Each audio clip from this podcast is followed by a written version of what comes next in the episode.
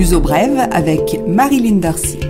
Bonjour à tous, bienvenue dans ce nouveau numéro de l'Ouzo Brève. L'information de la semaine, c'est bien sûr le budget de l'État présenté aux partis politiques et aux députés. Il ne sera pas approuvé avant février 2020 alors que le budget est normalement voté en novembre. Mais les élections législatives ont eu lieu en octobre dernier et il s'en est suivi quelques tractations avant la mise en place du nouveau gouvernement. Le ministre des Finances, Mario Centeno, a présenté un budget qui mise sur le dégagement d'un excédent budgétaire l'an prochain de l'ordre de 0,2% du PIB de la richesse du Portugal. Si cela se concrétise, ce serait la première fois en 45 ans de démocratie. Le déficit attendu pour cette année 2019 serait de 0,1%. Le Portugal devrait poursuivre la réduction de sa dette, passer sous les 120% du PIB, et le gouvernement prévoit d'injecter 800 millions d'euros dans le secteur de la santé pour qu'il puisse éponger sa dette, notamment aux fournisseurs. Les députés se prononceront en première lecture le 10 janvier. D'ici là et après cette date, il y aura de nombreuses négociations et tractations pour faire bouger les lignes de front, des examens en commission parlementaire, puis enfin le vote final. Le gouvernement socialiste d'Antonio Costa mise sur le vote des partis de gauche pour faire adopter le projet de budget. Parmi les mesures inscrites dans le projet de loi de finances, l'augmentation de l'impôt sur le logement local, généralement appelé Airbnb, du nom de la célèbre plateforme de location. Cette augmentation concernera les logements situés dans les zones de restriction définies pour Lisbonne et Porto. Le nouveau coefficient sera porté à 0,5 au lieu de 0,35 actuellement. Plus simplement, la taxe sur les revenus obtenus de l'activité de location touristique sera de 50% dans les zones à limitation.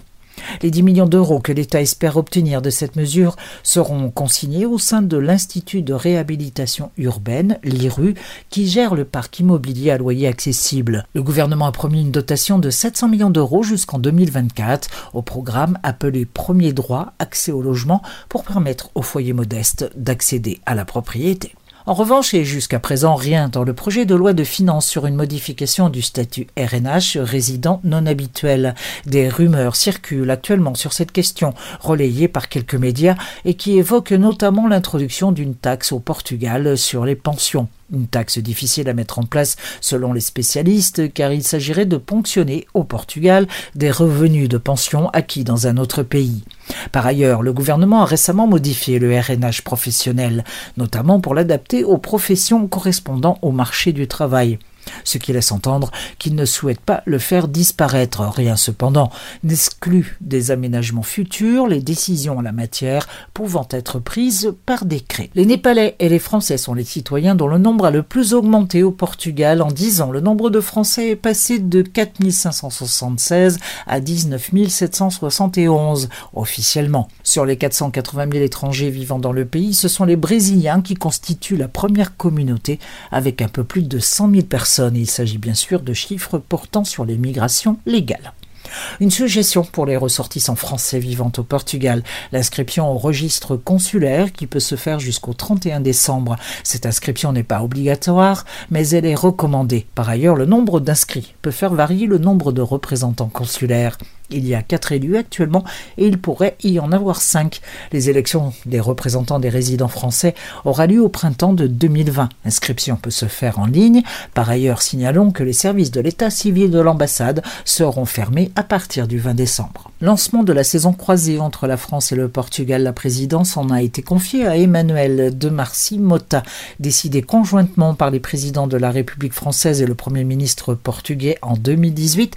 La saison concernera la période de juillet 2021 à février 2022.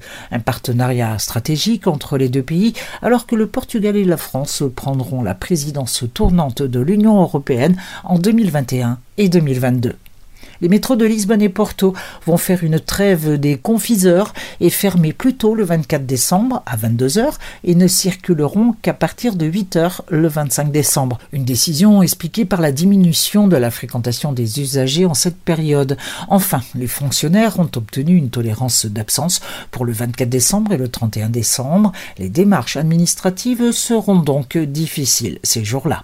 L'uso brève, culture. Les suggestions culturelles Noël, donc une fête particulièrement suivie au Portugal, l'occasion pour les citadins de rejoindre ce qu'ils appellent leur terre, là où sont parents et grands-parents, à l'intérieur du territoire. D'ici là, et pendant le week-end, et pendant les vacances scolaires qui débutent vendredi 20, beaucoup de choses à faire ne serait-ce que déambuler le soir venu dans les villes éclairées pour l'occasion. À Lisbonne et environ, signalons la Grande Roue, parc Édouard VII, transformé en Wonderland, la capitale de Noël, Algès, le village de Noël, Cascais, et le royaume de Noël, à Sintra. Ailleurs dans le pays, à Obidouche, au nord de Lisbonne, la ville de Noël, un titre revendiqué depuis longtemps. Ou plus loin, dans la Serra d'Estrela, le village Noël de Seia. A signaler également le Presépio de Priscouche à Braga. Le Presépio, c'est-à-dire la crèche, est réalisé avec 800 personnes, une reconstitution humaine autour de la vie de Jésus en Judée à l'époque romaine, quelques 90 scénettes sur 3 hectares, ce qui en fait la plus grande crèche vivante d'Europe. L'entrée est gratuite ou solidaire, on peut donner 5 euros. La crèche vivante commencée le 15 décembre se terminera le 12 janvier. Horaire variable selon les jours, il faut consulter le calendrier sur le site presepiochpriscouche.com. À ne pas manquer également le vendredi 20 décembre à 21h, le samedi 21 à 19h et le dimanche 22 à 18h, Fantasia par l'orchestre Gulbenkian, la musique du célèbre film d'animation de Disney et celle de Bach, Tchaïkovski, Dukas, Schubert, Stravinsky et autres. Une interprétation de grand niveau pour une bande sonore hors du commun. Place entre 18 et 38 euros. À Compagna, un groupe de chants corse va donner trois concerts au Portugal. Le 20 décembre à Guarda, dans la C cathédrale à 21h30. Le 21 décembre à Arcos de Valdevez, au centre d'interprétation baroque à 22h. Et à Passo de Arcos, en l'église de Sagrada Familia, dimanche 22 décembre à 17h. Accompagna a invité ce jour-là le groupe Cramol, un chœur féminin, qui célèbre ses 40 ans. 40 ans d'un magnifique travail sur l'expression populaire, notre coup de cœur à Brève. Ce Brève est maintenant terminé, je vous souhaite un très joyeux Noël et je vous retrouve le jeudi 26 décembre pour le dernier numéro de l'année. D'ici là, une très bonne semaine à tous.